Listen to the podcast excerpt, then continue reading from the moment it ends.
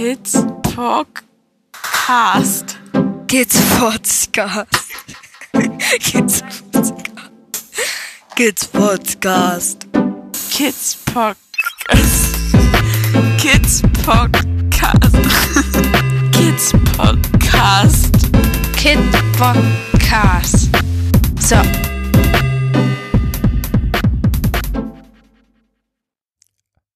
Guten Morgen, Momochill. Guten Morgen, Christian. Wow, es wird jetzt richtig, richtig, richtig Zeit mal wieder zu podcasten. Das stimmt. Von daher, was los in Dänemark? Was los in Dänemark? Ist ruhig, ne, in Dänemark. Wie ruhig. Ja, ist ruhig. Alles, ähm, in Dänemark geht eigentlich alles so seinen Gang. Der Hügelig. Der Hügel. Der Hügel. Der meint Hügel hier. Ähm, ja, die Kinder gehen zur Schule. Pff, äh, wir haben einen schönen Garten. Wir haben Äpfel geerntet. Ähm, also alles ähm, im grünen Bereich, würde ich sagen, oder? Wie siehst du das? Ähm, Ja, jetzt gerade, aktuell. Es waren auch anstrengende Wochen, finde ich, davor. Aber, Ich Ein- habe mich gefragt, was aktuell ist. aktuell ist gerade. aber ein Teil dessen wollen wir ja auch eigentlich heute besprechen. Mhm. So, besprechen. Besprechen? Also wir haben jetzt, das ist unsere kürzeste, wie es in Dänemark Folge ever. Das geht nicht. Okay. Wir können nicht sagen, alles gut. Ähm, Äpfel geerntet, toll. ja, aber wenn es doch gerade gar nichts gibt für Dänemark, also wir haben doch, na klar, wir haben Terrasse gebaut und wir haben, äh, wir waren im Urlaub, äh, diesmal hier in Dänemark, nur so einen klitzekleinen Urlaub haben wir hier gemacht. Corona in lässt den grüßen. Corona-Zeiten lässt grüßen, genau. Und wir haben uns entschieden, ähm, nachdem wir uns erst eigentlich für Frankreich entschieden hatten, das nicht zu machen. Relativ früh schon, im März glaube ich schon, haben wir entschieden, also als der Lockdown war, dass wir dann dieses Jahr hier bleiben ähm, und hier Projekte machen und ähm, hier in Dänemark nur äh, in den Urlaub fahren und das haben wir auch genauso gemacht, weil hier, auch hier gibt's ja Ecken, die wir noch nicht kennen. Tatsache. Ach nee. ähm, und zwar viele Ecken und äh, wir waren ähm, auf Mönn. Das war sehr schön. Ähm, und haben auf und rund um Mönn äh, viele Touren und äh, Wandertouren und gemacht. Äh, ähm, Braucht man gar nicht nach Rügen, ne? Wenn man Mönn kennt, muss man gar nicht nach Rügen. Ja, genau. Kreidefelsen haben wir auch. Kreidefelsen haben wir auch, genau. Ähm, und äh, ja, viele Kraxeltouren, richtig, mit viel Steigung in diesen Klippen, die es hier gibt. Ähm, und das war schön. Ja. Ähm, wir waren campen und es gab ähm, gab ein recht gutes Konzept von dem Campingplatz mit Abstandshalten und äh, Bad benutzen und ähm, das war echt gut organisiert. Also da musste man sich nicht, also es gab immer Leute, die sich da nicht dran halten, aber da konnte man selber ja dann auch gegenwirken und äh, ist halt wieder rausgegangen aus dem Bad oder ein bisschen wir sind ja eh eher die azyklischen ähm, Badgeher, sag ich mal so.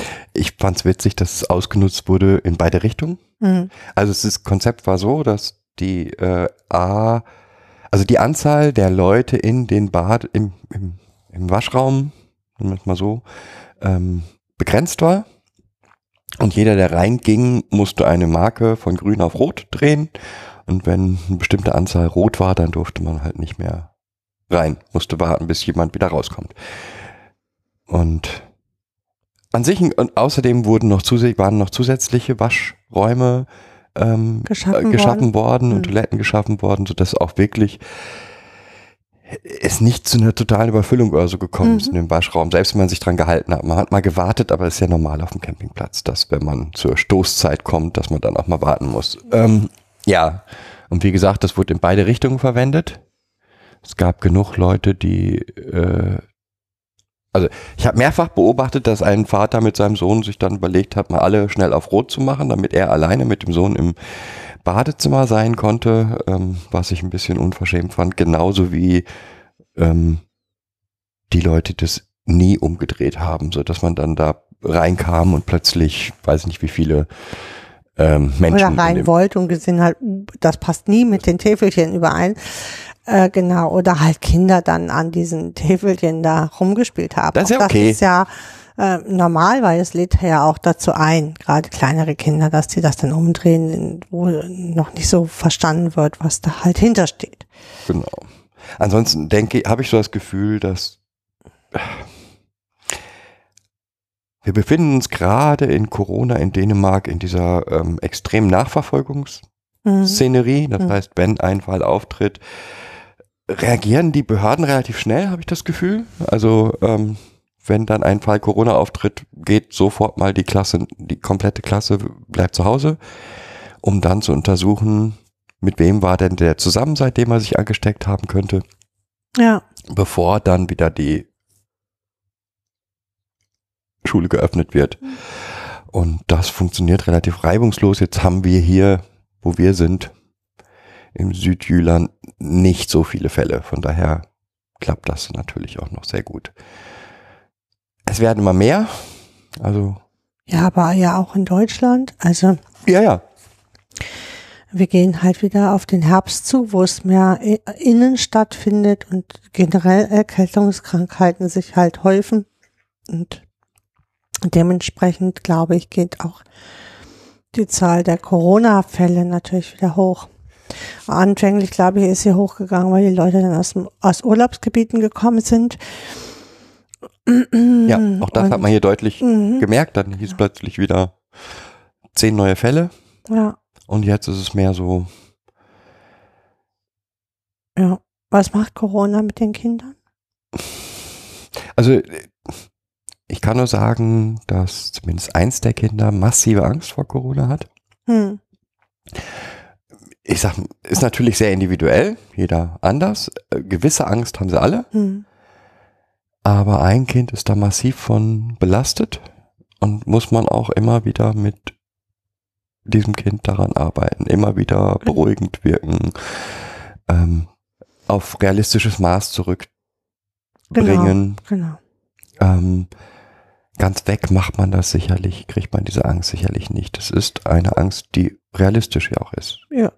Also die ja auch nicht zu sehen ist. Also ähm, das, was halt viel, glaube ich, Kindern zu schaffen macht, ist dieses auch ja Erwachsenen, dass man den Feind nie sieht, sozusagen, und nie wirklich sagen kann, mh, also dadurch fehlt so die Einschätzung zum, zum Feind. Ja, Feind ist, ist glaube ich, ein ganz gutes Bild dazu. Ähm, und dadurch bin ich immer, mh, ja, einer, einer nicht greifbaren ähm, Gegenmacht ausgeliefert, so. Ja. Äh, abgesehen davon, dass natürlich, also das, ich habe mal das Gefühl, dass was Kind 2 besonders zu schaffen macht, ist, dass es, dass sie in eine Gruppe kommt, wo sich die Menschen gar keine Gedanken dazu machen. Also sie mit ihrer Angst hat das Gefühl, aber die und die und die, die machen ja genau das Gegenteil. Ja, die verhalten sich nicht so, wie sie sollten. Das heißt, so, ein- so ein Stück weit Kontrollverlust ist da auch immer da. Hm. Ja, wobei ich äh, glaube, das ist, hat ja auch was mit, mit der eigenen Wahrnehmung zu tun. Ne? Also, dass ähm, da ja auch bestimmte Erwartungshaltungen dann ähm, davon aus, also das Kind zwei bestimmte Erwartungshaltungen hat, die dann halt von anderen nicht erfüllt werden. Äh, welches Ausmaß das hat, weiß ich gar nicht und ich weiß ich auch nicht, ob sie, ob das realistisch ist, was da eingeschätzt wird. Darum geht's nicht. Also es So, geht nur ne? darum, dass ähm, Kontrollverlust ist immer ein Problem für traumatisierte Ja. Menschen und der kommt da ganz stark. Also ich habe Genau. etwas, was ich nicht sehen oder irgendwie wahrnehmen kann. Ich ähm, das, was das Ganze einschränken würde, ist das Verhalten aller Hm. und ich habe keinen Einfluss darauf. Hm. Hm. Aber ich äh, finde, es ist nicht nur ein Kind besonders, das ist alle, alle mit unterschiedlichen Verhaltensweisen so. Auch Kind 1 hat sich ja überlegt, eine Party, nee, mache ich nicht, äh, das ist mir zu gefährlich. Also von dem großen Riesengeburtstag, ähm, den es sich ausgedacht hat, hin zu, äh, ich lade nur ähm, bestimmte äh, ein und je weniger, desto besser sozusagen. Mhm. Und Kind 3 äh, ist in, in Dauerwutschleifen. Also ob das jetzt, ne, ähm, so, also es hat natürlich noch andere Ursachen, aber ich glaube, das äh, ist für Kind 3 auch immer so eine, mm, so ein Ausdruck für, für Unsicherheit, ähm, Aggression. Ne? Ja. Ja, okay. Aber ansonsten habe ich so das Gefühl, das Leben nimmt hier normalen Lauf. Ja. Von daher, Sprechen viel Dänisch? wir Hause? versuchen immer mehr Hm, Dänisch zu sprechen und es klappt auch immer besser. Ja. Und Ja. sonst gibt's nichts Neues. Nö. Nö. Das war's. Von Dänemark. Welches Thema haben wir denn heute? Ja, du hast dir ein Thema ausgesucht und gewünscht. Und da geht es um Übertragung und äh, Gegenübertragung. Wenn wir mal so die psychologischen Begriffe dafür verwenden wollen, auch hm, emotionale Betroffenheit, würde ich mal so, würde ich das mal nennen. Ja, das ist, glaube ich, das Thema, was du dir heute gerne ausgesucht hast. Ja, weil ich das Gefühl habe, dass es massiven Einfluss auf alle pädagogischen Einrichtungen hat, die es gibt. Und ich glaube nicht nur päda- pädagogische, sondern sogar auf alle ein Menschen, die mit traumatisierten Menschen irgendwie in Kontakt kommen. Auf allem, genau, ob das Schule ist, ob das Kindergarten ist oder äh, Jugendämter oder, oder, oder. Also äh, auch Entscheidungsträger, die ja davon, ist, äh, wird das mal so in Anführungsstrichelchen setzen, betroffen sind. Weil man ist ja nicht betroffen sozusagen, also auf andere Art und Weise betroffen. Ja, was ist denn das? Was ist was? Übertragung, Gegenübertragung. Dann mach mal. Wie, was hat man noch? Wir hatten jetzt drei Begriffe. Emotionale Ansteckung. Emotionale Ansteckung, genau, hatten wir auch gelesen. Wir haben uns ein bisschen, oder ähm, der Kidspot hat sich hier ein bisschen schlau gelesen. Nein, Äh, doch. bin ich schlau, kann ich. Also äh, warum brennt uns das Thema so? Weil wir das äh, selber hier natürlich auch immer damit zu kämpfen haben. Übertragung und Gegenübertragung, emotionale Ansteckung.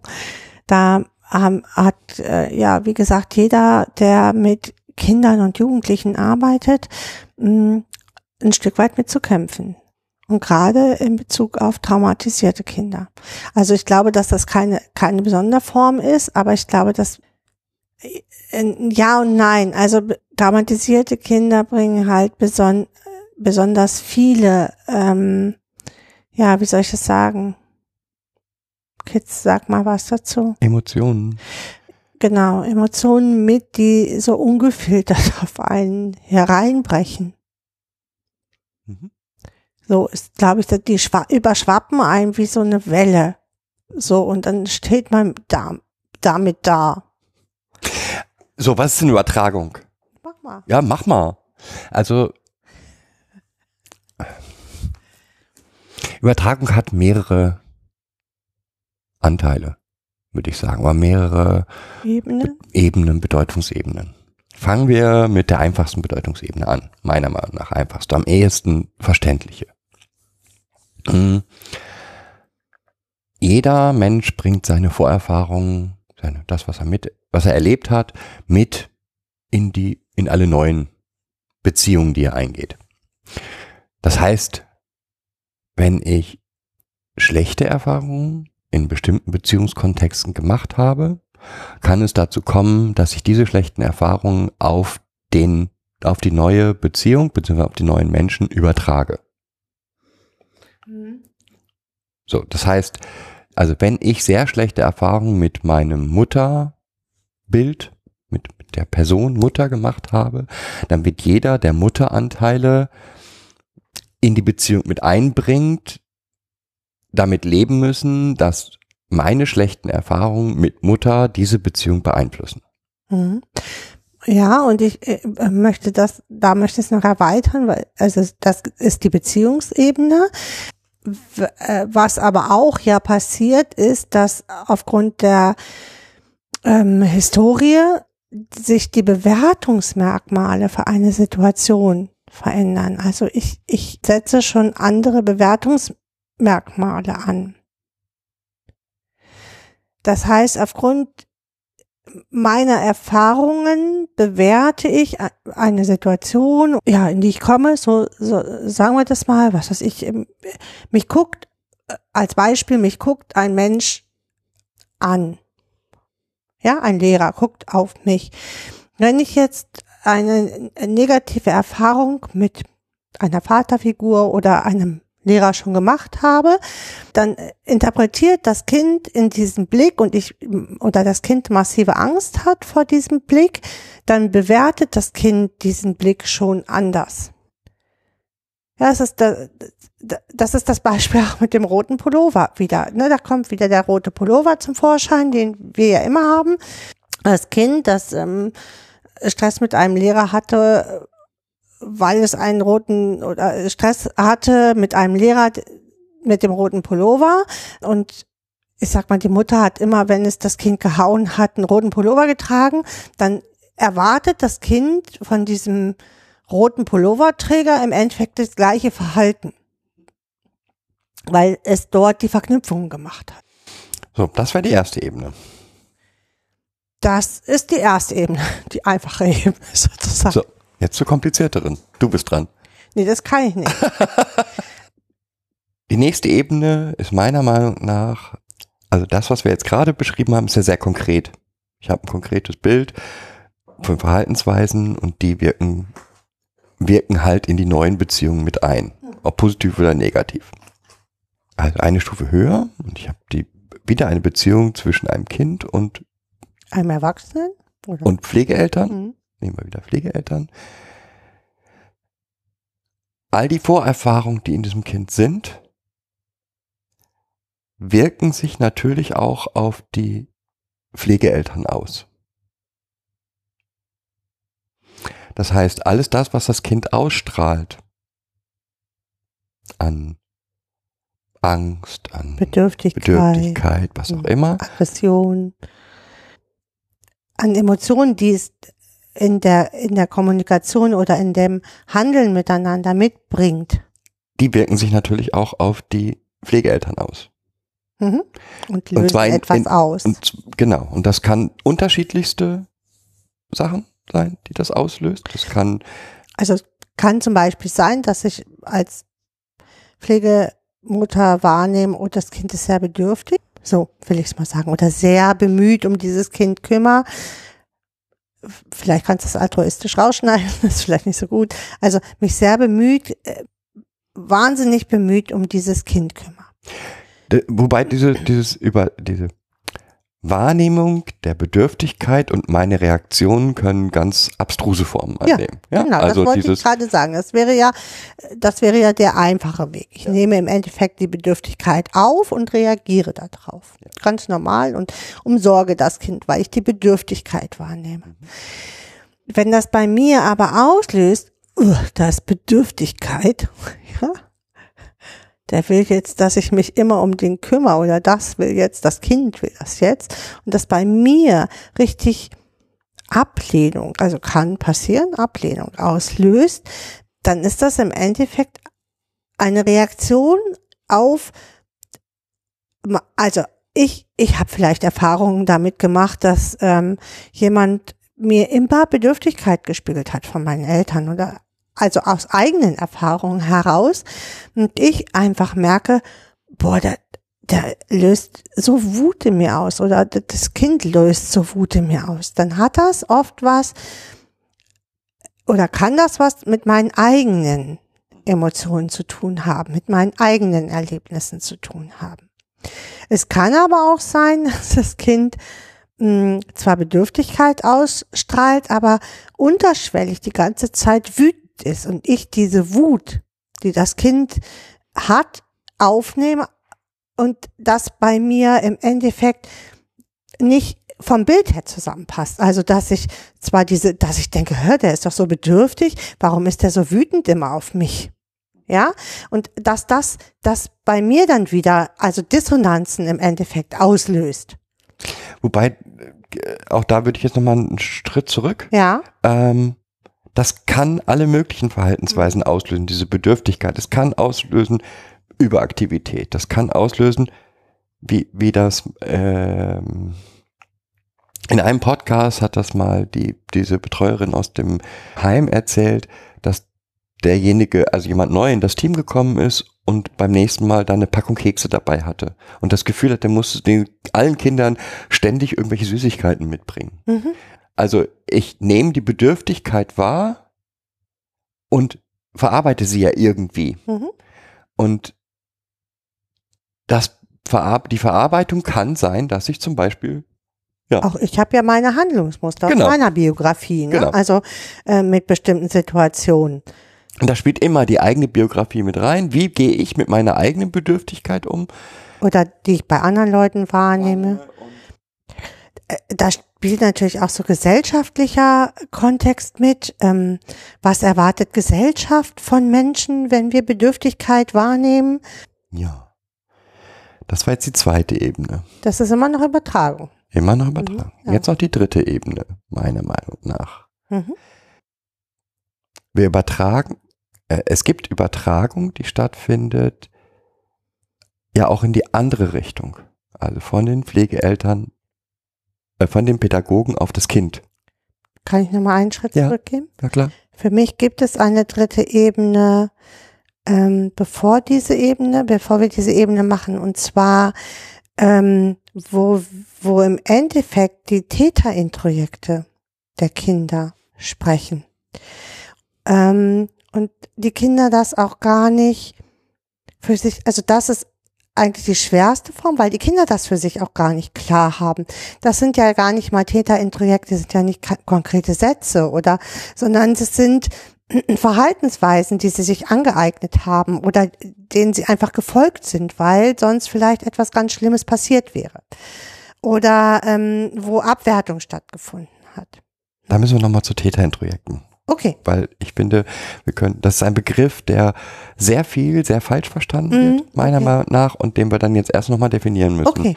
Also, ähm, weil Täterintrojekte, das Bild der Täterintrojekte, die so in der Gesellschaft ist, sind Affirmationen, die sich das Kind sagt oder Sätze, die plötzlich auftauchen.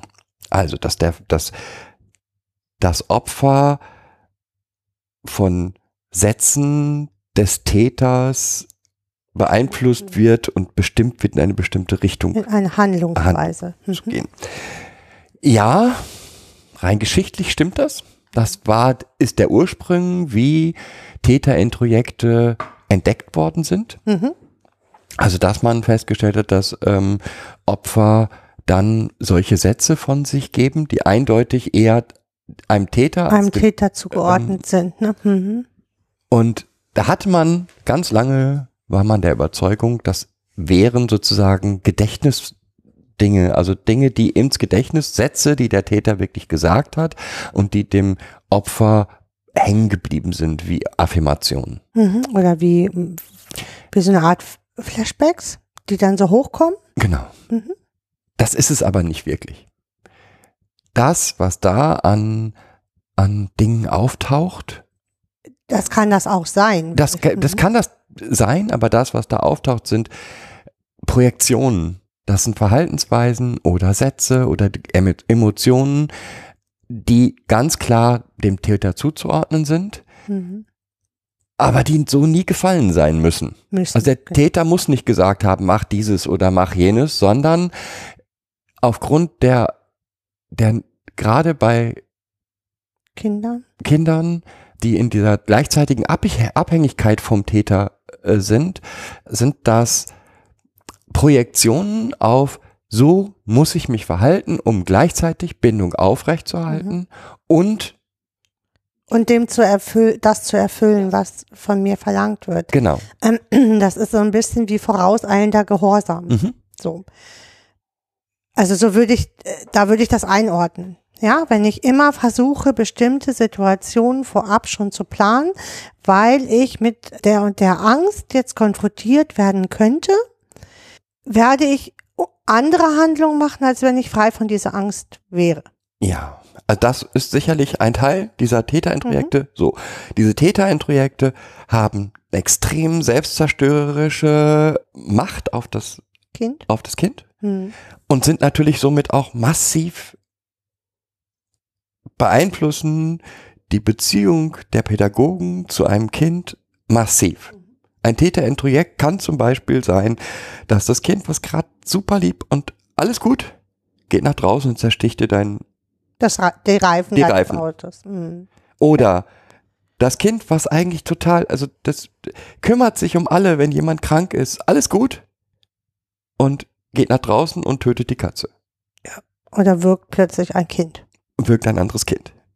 Ja, also wo, wo man sich fragt, was ist davor gewesen, was ist, ist passiert, also wo auch der gute Grund dann nicht weiterkommt, weil es gibt dafür einen guten Grund, ja, den gibt es tatsächlich, aber dieses Kind hat im Endeffekt ein, äh, voraus ein gehandelt, weil, weil es plötzlich irgendwas hatte, worauf es reagiert hat.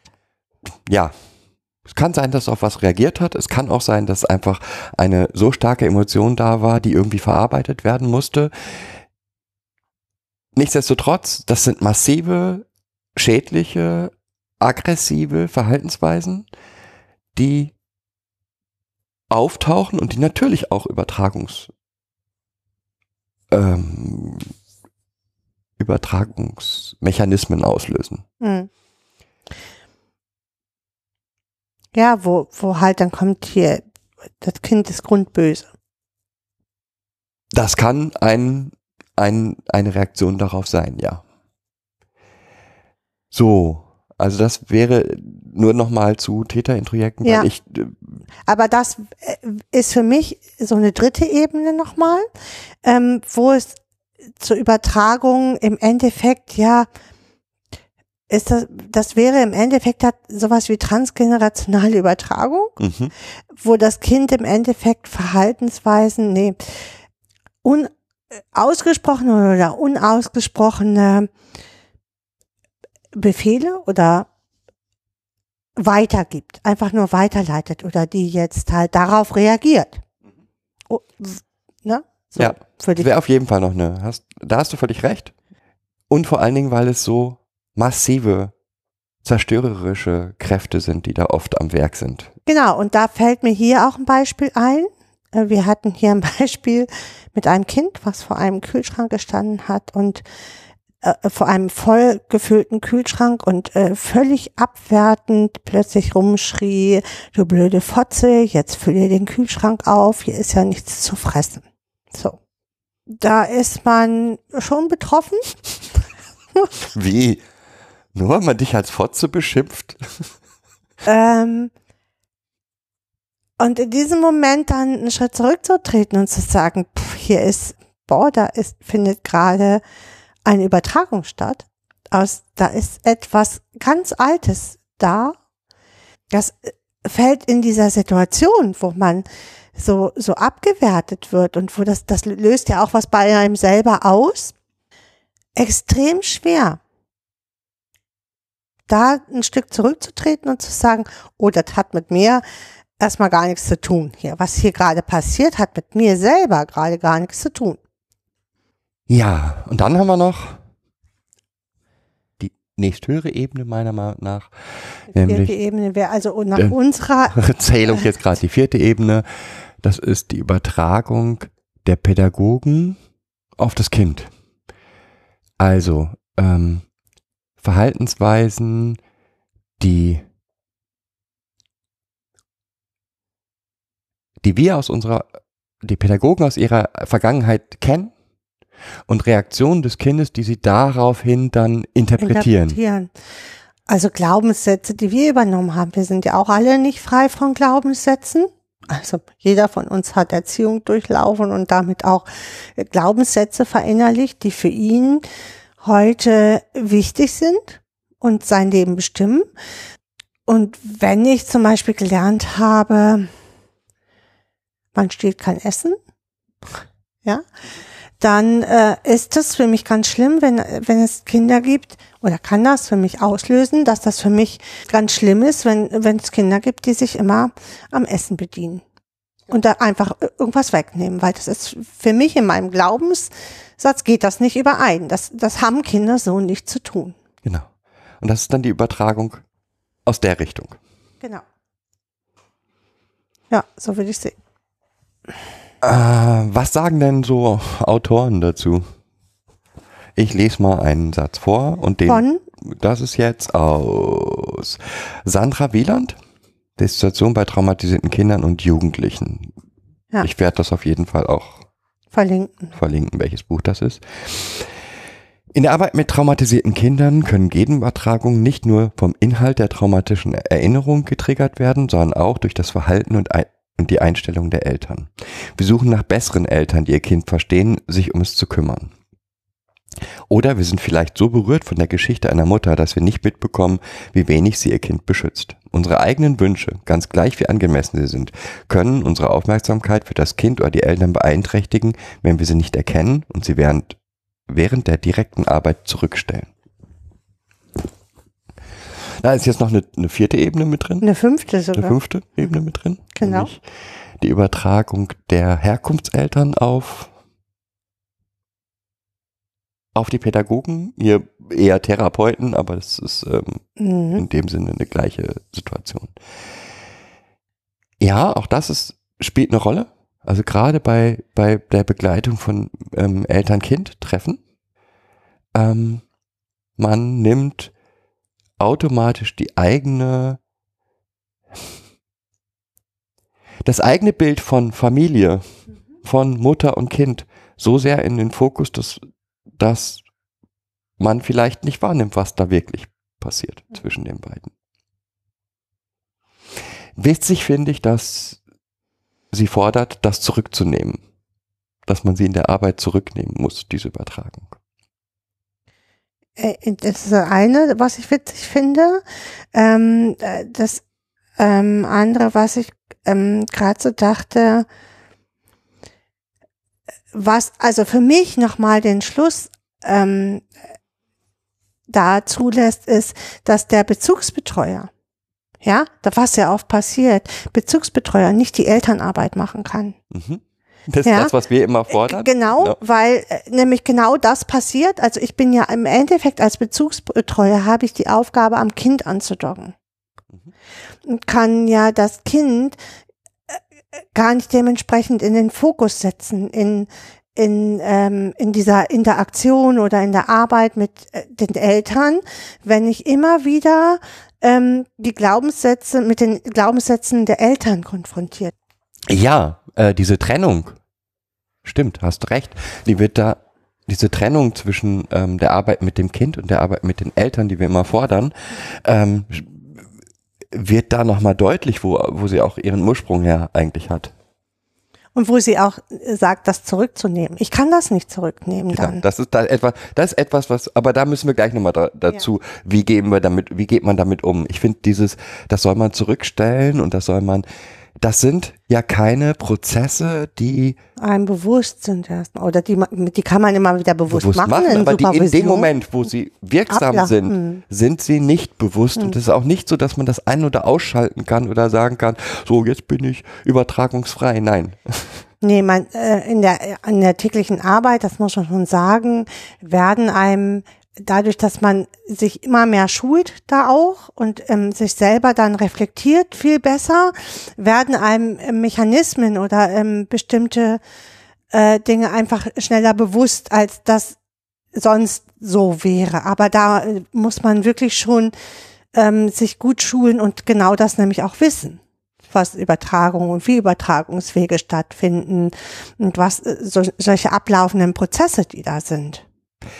Also jetzt können wir mal gerade in unsere pädagogische Arbeit gehen, weil die, Ja. da ist jetzt gerade, also ich für mich kann sagen, ich bin in der Lage, Übertragung im Nachhinein zu erkennen. Ja, also Mhm. die, die stattfindet und ich bin sehr gut in der Lage, Übertragung bei anderen zu erkennen.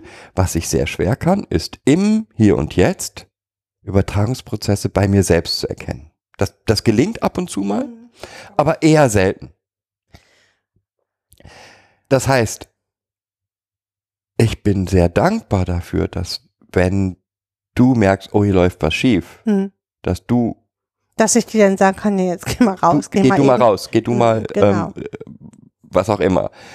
Und das, ganz ehrlich halte ich das auch für eins der grundlegenden Dinge, Denke, warum, das man auch, äh, warum man das ja, machen muss, dieses, dieses sich ablösen. Das ist das eine, warum man das, warum man mit Kindern oder mit traumatisierten Kindern nicht alleine arbeiten kann. Also, weshalb es ein Team dahinter braucht.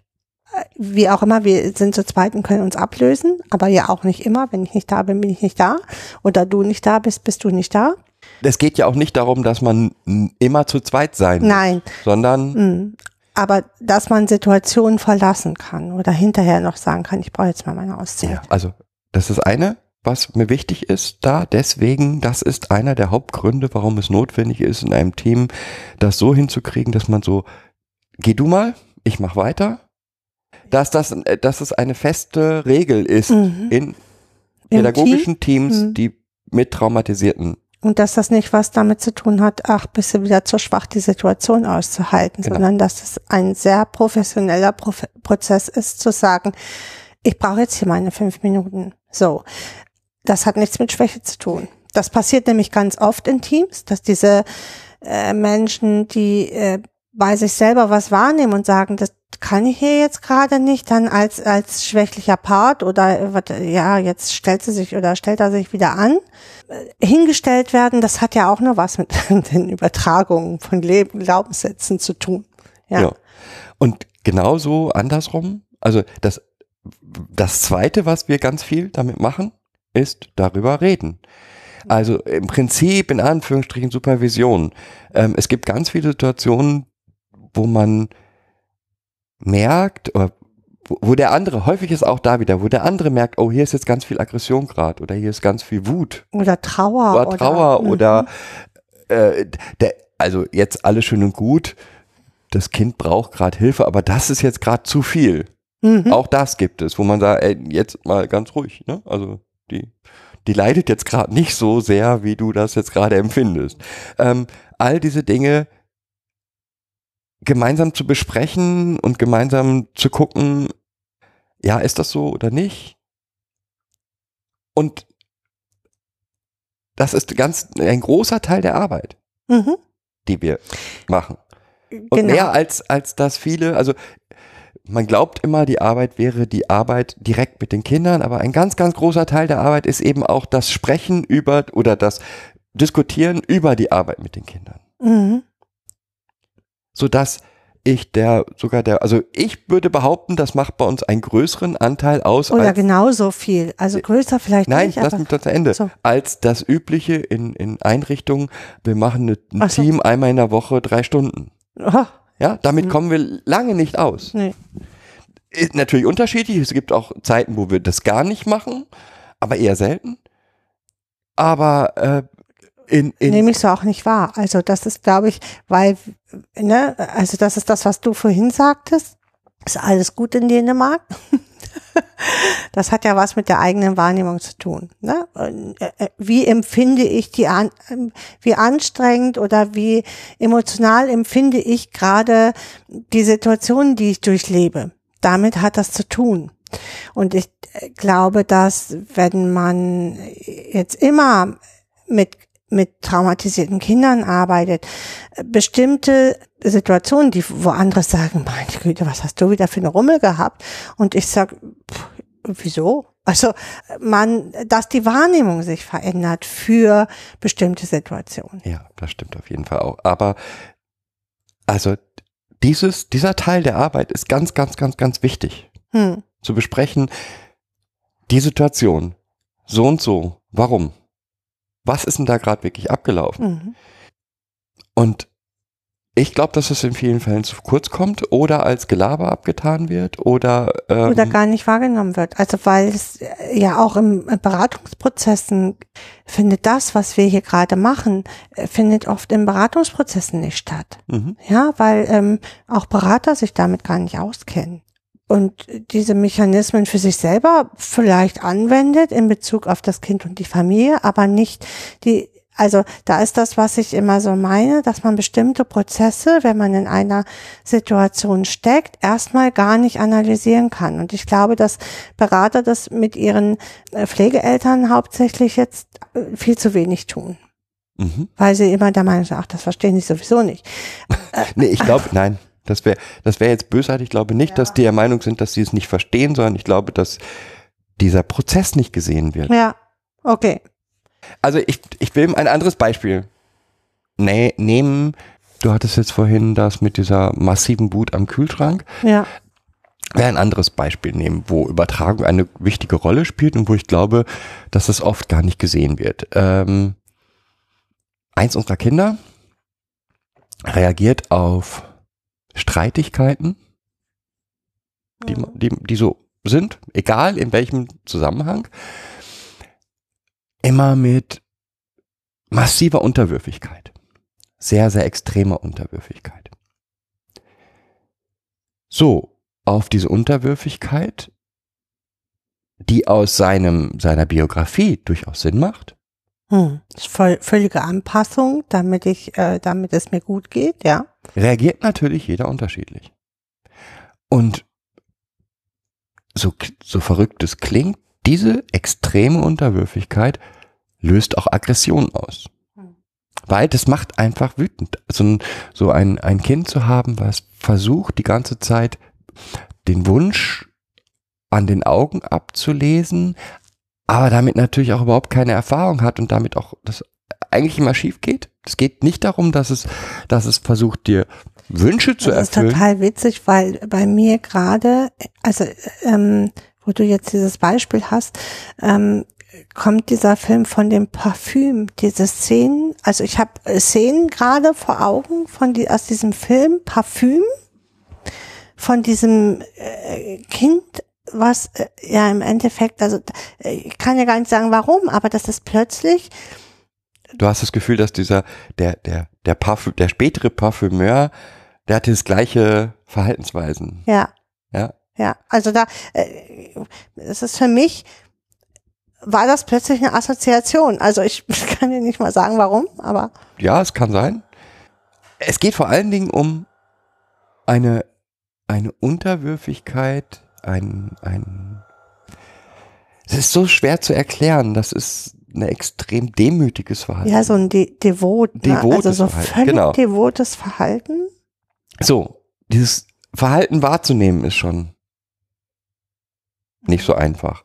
Aber die eigene Reaktion darauf wahrzunehmen, nämlich, Genau, was es mit dir selber macht. genau, Und das zu hinterfragen, woher kommt das jetzt? Also nicht, nicht zu sagen, das Kind ist einfach scheiße. Ja, also, sondern, also, nochmal, nochmal, das löst bei uns beiden ja, gleich hm, ein Verhalten von Aggression und Wut aus. So. mhm, Also das kann jetzt dazu sagen, dazu führen, dass man sagt, das Kind macht mich wütend. Das Mhm. kann dazu führen, dass man diese Wut einfach ablehnt, mhm. sagt, nee, darf ich, ich bin ja nicht wütend, kann ja nicht Darf sein. ja nicht sein. darf er nicht Mhm. sein, was völlig strange Verhaltensweisen auslösen würde. Ja, weil das Kind ja trotzdem deine Wut wahrnimmt und äh, dann noch devoter sich verhält. So. Genau. Es kann auch genauso gut sein, dass es, gibt es noch eine dritte Möglichkeit? Also dass man verortet diese Wut in das Kind. Wut, Wut in, also dass man das als Verhalten, also das Kind macht einen einfach wütend. So. Das noch ein dritte. Und es könnte auch genauso gut, dieses devote Verhalten könnte genauso gut ein Machtempfinden auslösen bei Menschen, die dann Völlig übermächtig sich über dieses Kind, Kind erheben. Mhm. Das sind alles Möglichkeiten, die das gleiche Verhalten auslösen. Nochmal, dieses Verhalten macht für das Kind aus seiner Sicht total Sinn. Das war Überlebensstrategie. Das war Überlegungsstrategie. Wenn Mama und wenn ich Mama nicht einschätzen kann oder Papa nicht einschätzen kann, dann ist meine Aufgabe, mich hineinzuversetzen und alles vorauszuahnen, damit sie so anzupassen, passen. wie sie es haben wollen. genau. So. Mhm. Äh, ja, auch das, äh, das äh, Ver- neben Wut oder Übermächtigkeit kann es genauso gut auch ein, ein massives Gefühl der Hilflosigkeit auslösen. Oder der Lethargie. Ne? Also ich brauche da gar nicht drauf reagieren. Also Ja, aber auch Hilflosigkeit. Mhm. Also diese Hilflosigkeit, die das Kind dort spürt oder eigentlich ja versucht zu kompensieren, ist auch etwas, was in dir hochkommen kann. So. was auch Wut machen kann, weil niemand ist gerne in hilflosen Situationen. Also wo er sich völlig einer Hilflosigkeit ausgeliefert fühlt. Das ist nämlich so ein ausgeliefert fühlen dann auch. Ne? Also dieses äh, wenn wenn einem einen das so überkommt, diese Hilflosigkeit, die man so plötzlich in sich selber wahrnimmt und dann völlig äh, vielleicht wütend darauf reagiert, dann ist das auch ein normaler Prozess, weil wir vielleicht damit kompensieren, also Hilflosigkeit kompensieren. Die scheinbar selbst wahrgenommene Hilflosigkeit Genau. kompensieren. Genau. So, und äh, das Einzige, meiner Meinung nach, was jetzt erstmal von aus Seiten der Pädagogen man da tun kann, ist immer dafür aufmerksam bleiben und es reflektieren. Und zwar so oft und so gut, wie es eben möglich ist. Man kann Hm. so wie das häufig in ganz, ganz vielen dieser, dieser gerade therapeutischen äh, Bücher steht, ja, das wird dann, also man soll das wegschalten, ausschalten. Das mag gehen im therapeutischen Prozess, wo ich das Kind einmal eine Stunde im, im In der Woche, in der oder Woche- zwei Stunden habe. da mag das vielleicht gehen. Im pädagogischen Alltag spielt es immer eine große Rolle. Und es schwingt in allen Situationen mit. Genau. So, und äh, man ist halt acht Stunden, jetzt, ich gehe jetzt mal vom Gruppenalltag aus, acht Stunden mit diesem Kind zusammen, ja. Danach kann ich anfangen, eigentlich erst, fast, fast danach kann ich erst anfangen, eigentlich das zu reflektieren, wenn ich mir wahr geworden bin, was da überhaupt, dass da irgendwas heute nicht richtig war. Jetzt stelle ich mir Pflegeeltern vor, die ja 24 Stunden kontinuierlich in diesen Prozessen stecken wo ein Berater einmal im Monat vorbeikommt, ja, dann und ich finde, da gehört es auch noch mehr hin. Also da gehört es auch noch mal hin. Da, und warum wir auch sagen, dass Pflegeeltern ebenso Supervision benötigen. Und zwar nicht von dem gleichen Berater Supervision bekommen müssten, weil das äh, unterschiedliche Ebenen gibt da, die ich zu besprechen habe. Ja, was macht das mit mir? Will ich bestimmte Dinge, will ich vielleicht gar nicht, weil ich dann Angst habe, dass der Berater irgendwas Schlechtes von mir denkt. Ja? Es gibt einen Satz, der kommt, den wir in, in der traumapädagogischen Ausbildung ähm, gesagt wurde. Mhm. Da sagte der Pädagoge, bei diesem Kind muss ich mich immer auf meine Hände setzen. Das klingt so heftig. Mhm. Aber es ist die Realität. Ja. Und in den allerwenigsten, Und das spiegelt so viele Ebenen. Es spiegelt die Wut, es spiegelt die Ho Hilflosigkeit. Dieser Satz unseres Ausbilders in der Traumapädagogik spiegelt so viele Ebenen. Ne? Diese Hilflosigkeit, diese, diese Wut, die er empfunden hat, auf das Verhalten, was das Kind gezeigt hat, ähm, auf, auf sein, seine Wut über seine Hilflosigkeit in dieser Situation. Es spiegelt so, also dieser Satz spiegelt so viele Ebenen. ja. Aber genau so ist es halt. Das heißt, ich glaube, das ist dann der, der zweite Schritt, den wir nutzen, um damit klarzukommen, ist immer regelmäßig die eigene Reaktion zurückfahren, einen Schritt zurücknehmen. Das ist, glaube ich, auch das, was sie sagt. Also ein Stück zurücknehmen, ähm, das, was zurück, zurücknehmen, das, was ich da empfunden habe, ja, um es äh, überhaupt nochmal analysieren zu können. Weil wenn ich es nicht zurücknehme an mich erstmal, kann ich gar nicht gucken, wohin, woher kommt das jetzt überhaupt? Also ich muss mich auf den Weg machen. Also dieses Zurücknehmen des Gefühls, was da aufgekommen ist und an mich erstmal nehmen, bedeutet auch zu, zu gucken, kommt es denn von mir? Hat das erstmal was mit mir zu tun? So. Und äh, um dann zu gucken, okay, ich, ich kann hier, hier docke ich nirgends an. Also ist es, äh, ist es vielleicht eine Reaktion, also eine Übertragung des Kindes von Gefühlen auf mich. Mit zurücknehmen meinte ich eigentlich, ähm, nicht spontan zu reagieren auf Situationen, sondern immer wieder Also, äh, sich, also sich aus der Situation zurücknehmen, sich alleine oder im, im Dialog klären, äh, was ist es jetzt gerade, ähm, warum reagiere ich so, was ist die, die richtige Intervention Mhm. dagegen. Und weil ansonsten sind solche Übertragungsprozesse eben immer sich selbst verstärkende Prozesse. mh, sehr destruktive Prozesse. Ja, aber erstmal sich selbst verstärken. Also ich nehme jetzt ein Beispiel. Hatten ein- ja. Ein Kind reagiert, ähm, also fühlt sich machtlos, reagiert deswegen mit sehr überheblich, ja, um Mhm. diese Machtlosigkeit zu überspielen. Diese Überheblichkeit führt im Pädagogen dazu, dass er das Kind abwertet. sich erstmal, nee, dass er erstmal sich selber nicht machtvoll Mhm, erlebt, erlebt, sag ich mal. Deshalb die Macht erhöht, Mhm. also Genau. den Druck erhöht, was beim Kind wieder dazu führt, dass es sich noch weniger machtvoll erlebt, also noch stärker reagieren muss. Mhm. Und somit ist es das ganz oft Das ist so ein vicious Circle dann, das, ne? ja, Mhm. vor allen Dingen sich selbst verstärken. Ja. Also es wird mit, mit jeder, mit jeder Schleif- Schleife Mhm. wird das Ganze schlimmer. Es wird nie besser. Das heißt, die Intervention muss darin bestehen, diesen Kreislauf zu durchbrechen. Als Beispiel nehme ich jetzt nochmal das Beispiel mit dem Kühlschrank. Ja. Klar, hätte man sagen können, hätte die Reaktion sein können, sag mal, hier geht ja gar nicht. Mhm. So, das wäre. Und dann hätte das wieder nur bedeutet, die Aggression, die Wut im Kind wird noch stärker und so weiter. Die einzige mögliche Reaktion war eigentlich aus der Situation komplett rauszugehen Ja. und zu sagen, Genau. äh, wo sind wir hier? Genau. Jetzt gucken wir uns doch mal erstmal gemeinsam den Kühlschrank an. Ja.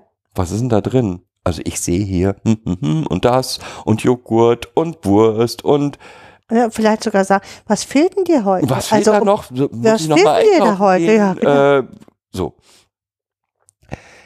Also ganz, ganz oft ist äh, das einzige Mittel, das man hat, diesen Kreislauf zu durchbrechen. Mhm. Und das in allen Möglichkeiten, die es gibt. Jetzt gerade hatten wir dieses beruhigend.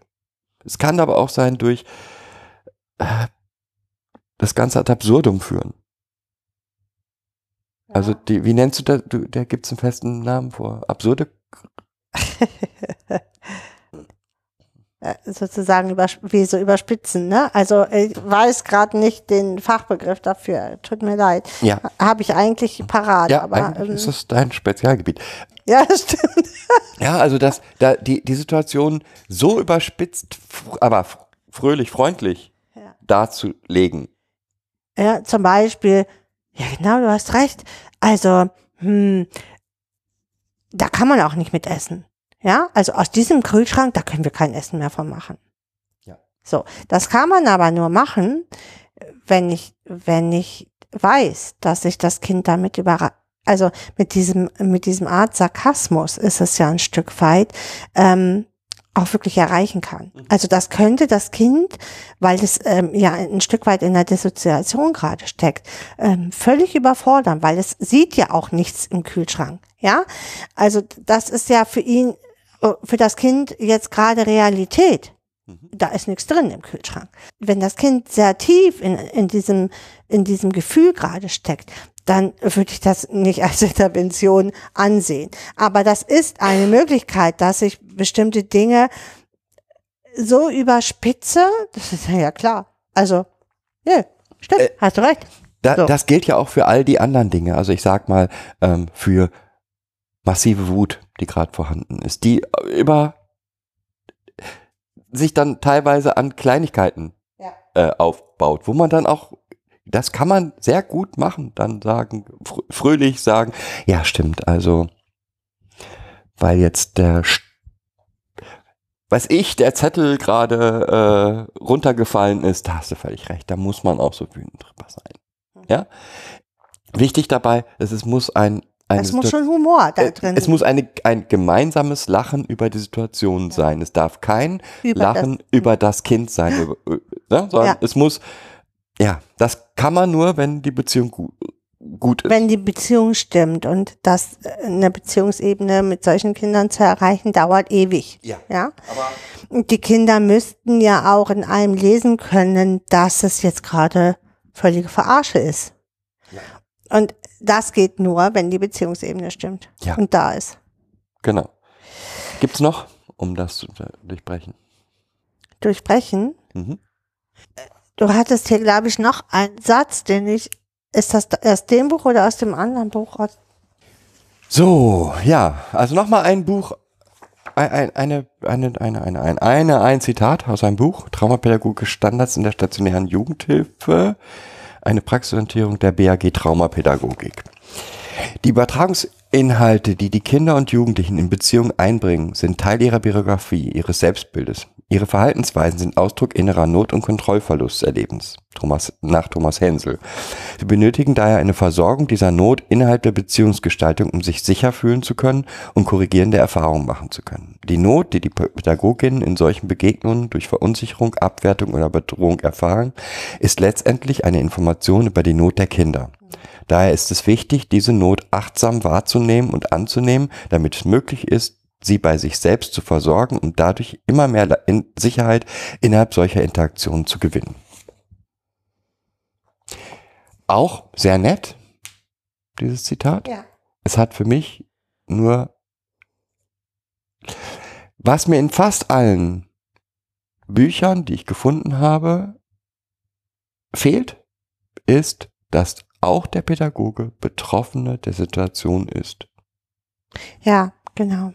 Es wird ein so hoher, so hoher Abstand und Distanz zum eigenen Verhalten erwartet, das schaffe ich nicht für 24-7.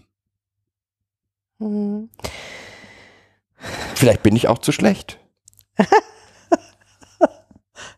Und da ist es schon. Da sind die eigenen Glaubenssätze. Vergleiche diesen Satz wie den Satz meiner Ausbilderin, als ich ähm, Krankenschwester gelernt habe. Da hieß es, wir lehren euch 150 Prozent, damit 100 Prozent überbleiben. Und äh, so empfinde ich den Satz ein Stück weit.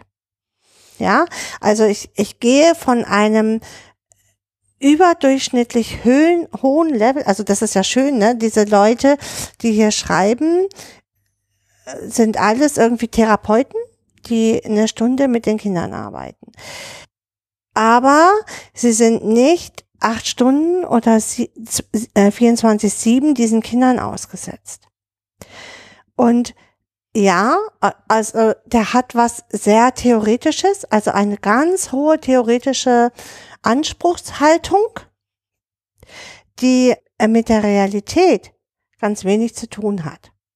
Ja, ich soll, also das ist im Endeffekt ist das für mich ein Aufruf, nochmal diese Prozesse immer mitzudenken und immer mitzudenken, das, was wir ja auch gerade gesagt haben, okay, ja, diese Bedürftigkeit oder das, was das Kind jetzt gerade aus, über seine Aktionen aussagt, äh, da schwingt eine weitere Ebene mit. Also in der Wut äh, schwingt die Hilflosigkeit mit, die das Kind erlebt hat. Und zwar äh, 24-7 in seinem Zuhause. Ja, immer völlig ambivalente Verhaltensweisen der Eltern zu erleben, lässt mich als Kind oder lässt Kinder oft in das ist eine, ja, wie ist das ist äh, wie ein Minenfeld, weil ich nicht weiß, ob das Verhalten, was ich jetzt an den Tag lege, überhaupt das gewünschte Verhalten ist. Und dadurch entsteht eigentlich durchgehend hilflose Prozesse die, wo das Kind, wenn es das immer wahrnehmen würde, diese hilflosen Prozesse, irgendwann völlig zerbrechen würde, also wahrscheinlich sterben würde. Also muss es Teile davon äh, weggeben und wegdrücken oder in Wut machen oder damit es diese ständige Traurigkeit auch nicht fühlt, ähm, wird Traurigkeit, also Trauer und Wut sind ganz nah beieinander liegende Gefühle Und oft wird diese Traurigkeit dann in völlige Wut umgewandelt. Ja, also im Prinzip schwingt ja mit in diesem Satz der gute Grund. Ja. Ja, also für das Verhalten, was ich dort beobachte, gibt es einen guten Grund. Immer? Und das muss auch die grundsätzliche Haltung vom Pädagogen mit traumatisierten Kindern und Jugendlichen sein. Was mir halt in all den Büchern fehlt, ist, dieses hat zwei Seiten.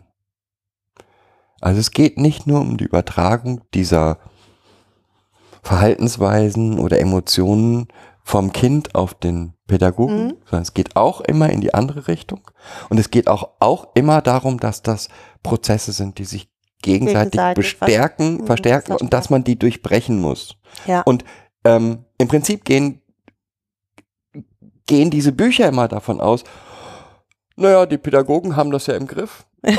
und die lassen das dann einfach und damit passiert das nicht. Und das ist exakt nicht mein Empfinden. Nee, und das ist, entspricht auch nicht der Realität. Und das ist das, was ich meine, dass die Leute, die diese Bücher, also ne, sind kluge Köpfe, das äh, ähm, will ich hier gar nicht abtun. Aber es ist halt von einer theoretischen Basis ausgedacht. Ja, es wird immer von theoretischen Strukturen ausgedacht, aber nicht aus dem Praxisalltag. Und der Praxisalltag äh, ist halt anders. Also es ist was anderes, ob du acht Kindern ausgesetzt bist, die jeder mit seinen Anteilen dir jeden Tag irgendwie stückchenweise Kerben versetzen, ja, und du ähm, darauf reagieren musst, ja, irgendwie als Pädagoge. Oder ob ich jetzt mir Theorien angucke,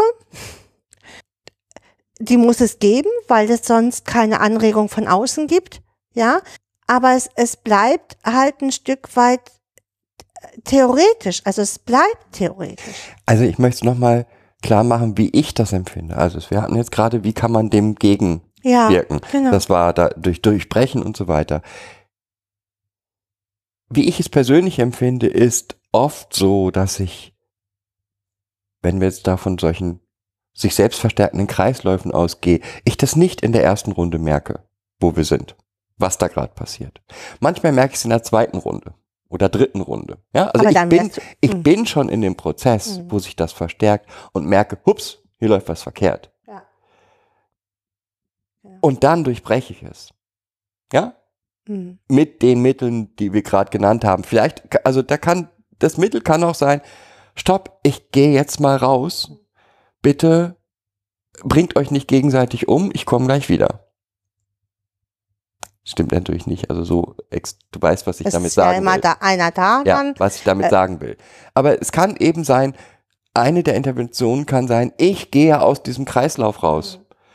Ich reflektiere das, was da gerade vorgefallen ist und dann gehe ich erst wieder in den Kontakt zum äh, Zum Kind. Zum Kind. Hm. Oder ich ähm, gehe aus diesem diesem Streit oder was da immer ist raus und sage, okay, pass auf, das macht hier jetzt gerade gar keinen Sinn.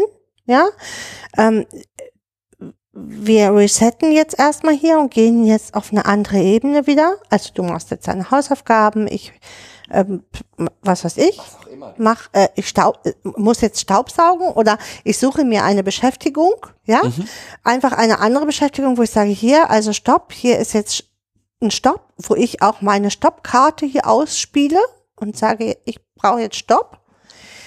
Und jeder eine andere Beschäftigung macht und wo man hinterher, in dem Moment hat man das schon, schon durchbrochen. Ähm, also man hat diese, diese immer höher werdende Spirale durchbrochen. Man hat nicht das Muster durchbrochen, was da gerade, äh, gerade zu der Erhöhung geführt hat. Aber man hat ein Stoppzeichen gesetzt. Diese Auszeit bringt einen selber auch dazu, wieder emotional auch runterzufahren und ähm, erstmal sein Erregungsniveau wieder auf ein normales zu bringen. Und in diesem normalen Erregungsniveau ist es dann nämlich möglich, zu reflektieren. zu reflektieren und zu sagen, boah, das war hier gerade gar nicht mein Löffel, den ich habe. Da habe ich mir einen Löffel angezogen oder Schuhe angezogen, in denen ich gar nicht gehen will. Ja.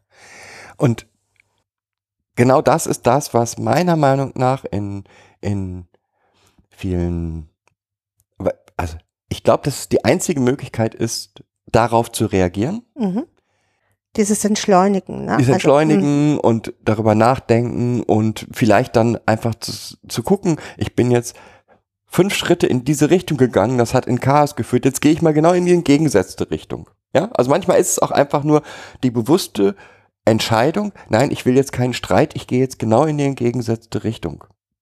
Um dann im Nachhinein festzustellen, jo, das war das und das. Ja, also das ist häufig eigentlich nur ein sich unwohl fühlen in der Situation, deswegen in die andere Richtung zu gehen Mhm. und dann festzustellen, jo, oh ja. War genau das Richtige, was simpel. ich jetzt hier gemacht habe. So, ne? genau. Genau. Und ich glaube, dass das mal zurück. Zu was führt das denn, wenn man diese Schritte nicht macht? Ja, das haben wir schon ganz oft gehabt. Ähm, dann werden bestimmte Prozesse in das Kind verordnet, ortet als, ähm, als Verhaltensweisen des Kindes. Mm, Ich habe neulich äh, eine Wohngruppe erlebt ähm, mit einem Mädchen, ähm, wo genau das passiert ist und die eigentlich dringend Hilfe von au außen bräuchten, damit das Mädchen auch wirklich die Hilfe bekommen kann, die es bekommen könnte. So, ähm, wo es zu Abwertungsprozessen kommt, wo dann ähm, das Kind abgewertet wird, wo dann, ja klar, also Kinder haben Spaltungsprozesse, aber diese Spaltungsprozesse finden auch oft im Team statt. Also wenn ich also wenn Gruppen sich in einem Prozess mit einem oder schwierigen Prozess mit einem Kind befinden, dann gibt es die Menschen, die sehr wohl die Reflexion noch haben und sagen können, das ist kindliches Verhalten. Und dann gibt es die Leute, die Menschen aus dem Team, die irgendwo angedockt sind, entweder mit ihrer eigenen Biografie oder mit Abwertungsprozessen, weil ich das nicht haben will, weil meine eigenen Glaubenssätze da anders sind. Und, und die treffen auf die Menschen, die diese Anteile, die das Kind mitbringt, als kindliche Anteile sehen. Dann, dann ist das kein Spaltungsprozess von dem Kind. Also das Kind spaltet nicht das Team, sondern das Team spaltet sich innerlich auf, weil es ne, genau aus diesen Gründen, weil es Menschen gibt, die da Ablehnungsprozesse haben und andere Menschen gibt, äh, die äh, diese Ablehnungsprozesse nicht haben. Auch da glaube ich, dass das Wichtigste eigentlich die, also das Team muss extrem stark sein, extrem offen miteinander zu kom kommunizieren. Ja, also wenn ein Kind merkt, ich habe da links, ja, also von den fünf Leuten habe ich bei dem die Möglichkeit reinzuhauen, also Macht zu empfinden. Oder mh, den auf meine Seite zu kriegen, Oh, ähm, ja, auf jeden Fall dort, Loyalitäten zu schmieden. dann wird es das tun. Mhm. weil es diese Loyalitäten ja braucht. Es ist das, was es erfahren hat. Hm. Ich muss mir den Täter loyal machen, damit ich überlebe. Auch diese Ich muss Strate- mir auch ähm, ähm, den anderen Part, also nicht nur den Täter loyal machen, sondern ich muss ja auch mh, mit, ähm, mit dem anderen Part Loyalitäten schmieden, damit er nicht böse auf mich wird, weil ich Loyalitäten mit dem anderen geschmiedet habe. Ja, also das sind ja ganz perfide Prozesse. was ich sagen will, dieses Kind wird versuchen, Strukturen für sich zu nutzen. Und das in allen Arten und Weisen, weil nochmal, es war Überlegungsstrategie. Und diese Überlegungsstrategie ist aktiv. Mhm. Und die bleibt auch noch ganz lange aktiv. Ja. Und Vielleicht auch immer. Also Ja, und es Ja. geht aber gar nicht darum zu sagen, das Kind ist böse. Das heißt nicht, das Kind ist böse, sondern das Kind hat eine Überlebensstrategie. Ja. Und es ist Aufgabe der Pädagogen, dieser Überlebensstrategie etwas entgegenzusetzen. Und das geht nur, wenn die Pädagogen vernünftig miteinander arbeiten. ja, also wenn das sie ist, Konzepte haben. das ist ne, für dafür. uns, das ist für Hm. uns super einfach im Verhältnis. Weil Es wir die, weil wir die gleiche Gangart haben oder uns auf eine bestimmte Gangart ähm, verein, vereinbart haben. Einmal das, aber auch, weil wir ja emotional relativ nah beieinander sind. Das ist bei einem Team mit acht Leuten, die alle unterschiedlich sind, wo der eine mehr so die Stärke hat, der andere nur dieses, die sich vielleicht, es gibt welche, die verstehen sich fr- freundschaftlich miteinander, zwei andere, naja, also wir arbeiten miteinander, guten aber Abend, guten, äh, guten Tag, einen guten Weg. Da ist es natürlich schwieriger. Aber wenn so etwas wie äh, eins, wenn Kinder oder Jugendliche Briefe an einzelne Betreuer schicken, beispielsweise, dann gehört das ins Team. Das kann nicht sein, dass solche Sachen dann so als Heimlichkeit und so, das ist ja genau, das ist ja genau der Prozess. Also natürlich haben Kinder auch Spaltungstendenzen, aber man kann diese Spaltungstendenzen nicht nur ins Kind verorten, man muss auch im Team gucken, wo sind wir denn gespalten? Ja, und wo gibt es bei uns m, Dinge, die wir nicht einheitlich machen? Und all das, was wir nicht einheitlich machen, was bei Menschen ja schon schwierig ist, ja, weil ich kann ja so und so gucken. Also allein das schon all das, wo wir nicht einheitlich sind, müssen wir aber im Team uns verständigen. Ja. Auf einen, auf einen Nenner verständigen. Was heißt es denn überhaupt für uns? Auf jeden Fall ist meiner festen Überzeugung nach die Übertragung der Hauptgrund dafür, dass es heißt, das Kind ist böse oder Das die ist, gehen, das kann ja- das kann ja nicht nicht bleiben, das ist ja nicht tragbar. Die hat Spaltungstendenzen, die ist äh, hinterfotzig, ne, das würde man nie so sagen, aber ja, ähm, all diese negativen Dinge, die auf die Kinder Die ist übertragen werden, zerstörerisch. äh, Ähm, die, die über Kinder gesagt werden, sind 80 Prozent meiner Erfahrung nach mehr, hm, mehr ähm, eben nicht, eben nicht, ja. Das Kind. nicht das Kind. Hm. Ja, es sind Verhaltensweisen, die das Kind zeigt, aber wir müssen halt verstehen, woher sie kommen. Ja. Also, da fängt etwas, was ich, ja, noch schwerer als die Annahme von Ängsten fällt es Eltern und Erziehern oft, Wut und Aggression des Kindes anzunehmen. Wenn Eltern oder Erzieher sich freundlich und auch befriedigend verhalten, aber vom Kind als bedrohlich und versagend erlebt werden, werden Angst und Wut des Kindes nur zu leicht als unberechtigt und unbegründet empört zurückgewiesen. Wenn schon die geringste Frustration das Kind wütend und aggressiv machen, weil es wieder nur bestätigt findet, dass eine Mutter oder ein Vater rücksichtslos oder unbefriedigend ist, dann werden Eltern oder Erzieher verleitet, das Kind auf die Realität hinzuweisen und das unangemessene Verhalten verändern zu wollen. Sie akzeptieren nicht die Übertragungsbeziehung als eine durch frühere Erlebnis geprägte Pseudobeziehung. Ja. Ja, Das ist aus Nien das ist aus Ah, äh. Nienstedt-Westermann, Pflegekinder. Auch das Buch werde ich noch zitieren. Welchen Teil der Übertragung haben wir jetzt noch nicht ausreichend besprochen?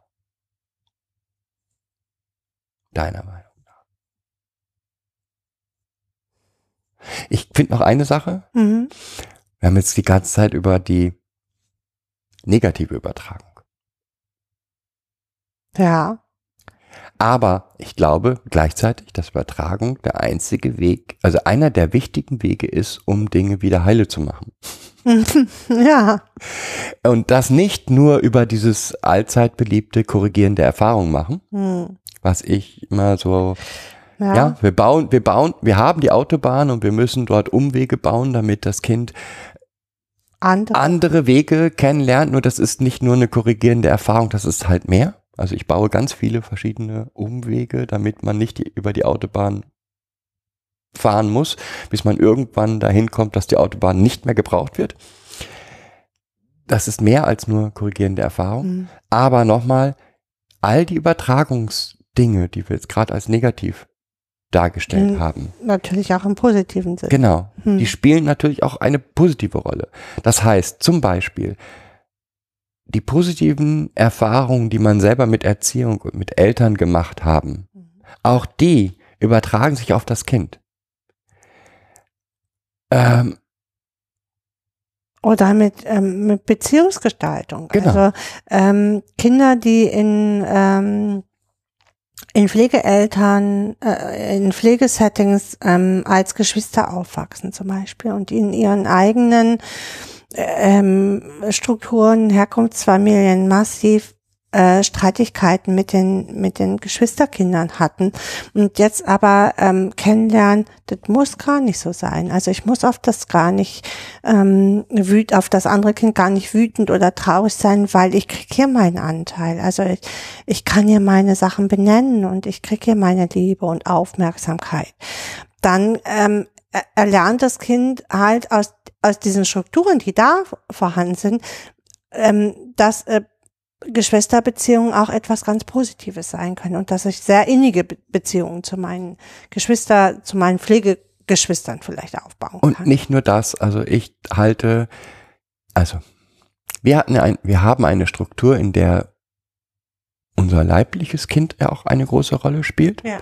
Und das, was die Kinder dort wahrnehmen, in der Beziehung zwischen dem Kind und uns, Mhm. ist ja auch Übertragung. Mhm. Also es ist ja auch, sie nehmen das wahr, da ist Vertrauen, da ist, ja, was alles ist. Und egal wie alt ich werde, Mama und Papa sind immer da. Genau, Also, also zu sehen, zu, Mhm. zu, das, äh, das stimmt, das sollten wir vielleicht nochmal, das war mir sehr bewusst gerade. mhm. Also es ist so, dass ähm, kurz erzählen, dass unser leiblicher Sohn umgezogen ist und wir natürlich dorthin gefahren sind, ihm zu helfen. Und es hat allen Kindern so, so ein Stück weit, puh, eigentlich sehr groß und eigentlich wohnt er ja nicht mehr hier, aber Mama und Papa sind trotzdem für ihn da. Mhm. Und das sind so Übertragungen, also unausgesprochene Regeln, die hier in der Familie gelten, die von den Kindern auch wahrgenommen werden und die auch Stärke geben und Kraft geben und Sicherheit geben. Und die auch von allen so als genau das, also ich fand es sehr lustig, weil ähm, in, im Nachhinein, nachdem wir umgezogen sind, war plötzlich wieder genau das Thema. Mhm. Also, wenn ich groß bin, möchte ich so und so. Und dann besuche ich euch so und so Mhm. oft und Genau. so. Ähm, wo einfach, und das sind halt ganz, ganz viele Dinge, die nicht ausgesprochen werden, aber eine Riesenrolle spielen. Und das stimmt ja gar nicht, dass sie nicht ausgesprochen werden. Also sie werden nicht durch uns benannt, weil für uns ist das äh, Ja. äh, super. Aber im, im Nachhinein, wo du, ne, du, du hast Ja. es gerade eigentlich gesagt, Ja.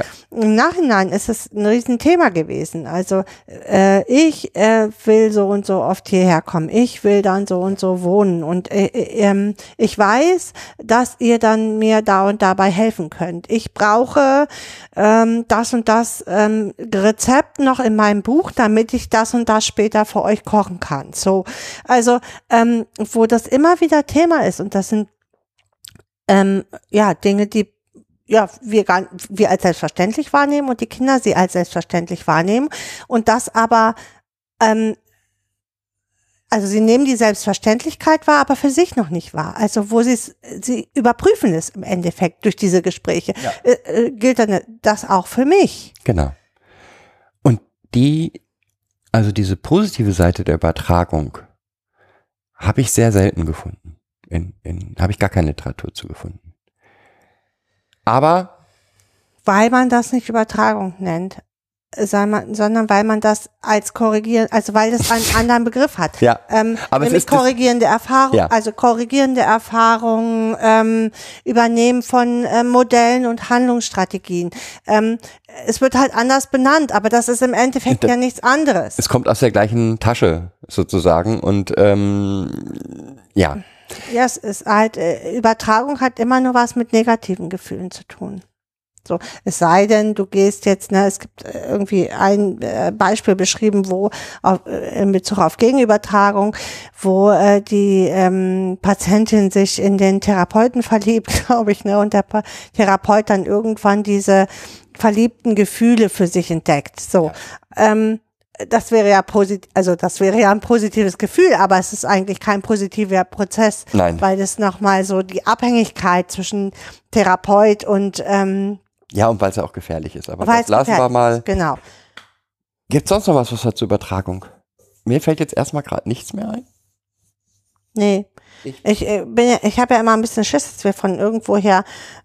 Ach, egal. Das ich muss will, nee, nee, aussprechen, aussprechen, aussprechen. dass äh, wir das die Komplexität, die dieses Thema, und das finde ich auch so, das ist auch in unserem Gespräch zur Vorbereitung nochmal deutlich geworden, ähm, dass wir die Komplexität, die Übertragung und Gegenübertragung hat, nicht komplett durchdrungen haben. Also ich glaube, es gibt kein Thema, was wir bisher besprochen haben, was, Was wir, wir in der, was, was man in, also ich behaupte, über Übertragung und Gegenübertragung könnte man ein ganzes Buch schreiben. Ja, das stimmt. So, und ähm, wir haben jetzt ein, wir haben jetzt ein Kapitel davon aufgeschlagen. Oh, wie schön. Ähm, so, aber ich glaube, dass, Wir haben ein Kapitel davon Das- aufgeschlagen. ich glaube, Also wir haben uns auf den Weg gemacht, Genau. ähm, bestimmte Grundzüge zu erklären, glaube ich. so wie wir sie sehen und Ja. ich bin völlig begeistert, wenn mir jemand im Kommentaren schreibt, ihr seid voll doof. Ähm, ihr habt das und das und das und das jetzt gar nicht betrachtet. Also ich nicht. Doch, Also will ich. ja, du. Ja, ja, nein, das war natürlich ein Scherz. Ich bin ja immer sehr viel kritischer generell mit mir. Ähm, Wie gesagt, fände ich gut. Äh, aber ich glaube, ja, ich glaube, dass es, äh, also ich habe das Gefühl, dass es äh, für uns ganz rund ist. Also was, wir haben immer zum Schluss einen Wunsch an unsere Hörer. Ja, den hast du doch schon ähm, bekundet, ähm, das sich anzuhören und vielleicht da auf Dinge hinzuweisen, die wir in Bezug auf Übertragung gegen Übertragung vergessen haben, sich da nochmal einzubringen. Mm, ansonsten können wir nur wünschen, den beginnenden Herbst zu genießen. Ja, Heute. Habe ich, also ich hätte jetzt keinen Wunsch. Ähm, dann wünsche ich allen, dass sie die bunten Blätter an den Bäumen in den nächsten Tagen wahrnehmen als optischen hä? Wo bist, wo bist denn du unterwegs? der Achtsamkeit. Ja, in der Achtsamkeit, genau. Ach, als Achtsamkeitsübung kann man doch bunte Blätter gucken, oder nicht? Du, Ich wünsche allen über- ganz, ganz, ganz, ganz, ganz, ganz, ganz, ganz tollen Herbst. Ich hoffe, dass wir schaffen, etwas regelmäßiger zu senden als in letzter Zeit. Und entschuldige mich auch jetzt nochmal im Nachhinein für die lange Pause, aber manchmal muss das so sein.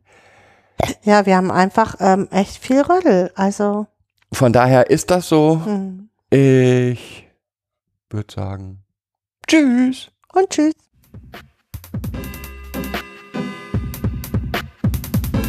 Das war eine weitere Folge Kids Podcast. Danke fürs Zuhören. Show Notes und die Möglichkeit zu Kommentaren unter kidspodcast.de.